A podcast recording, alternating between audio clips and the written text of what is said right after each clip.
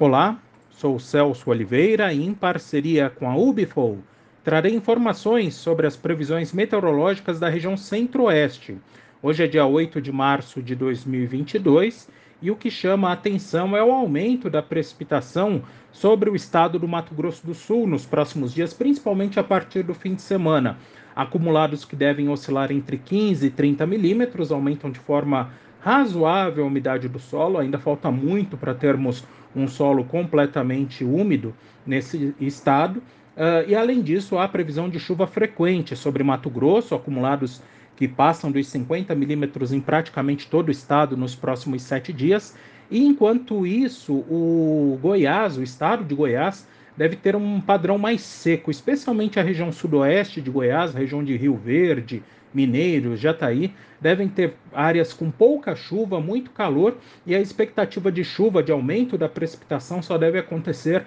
no decorrer da semana que vem, entre os dias 15 e 21 de março.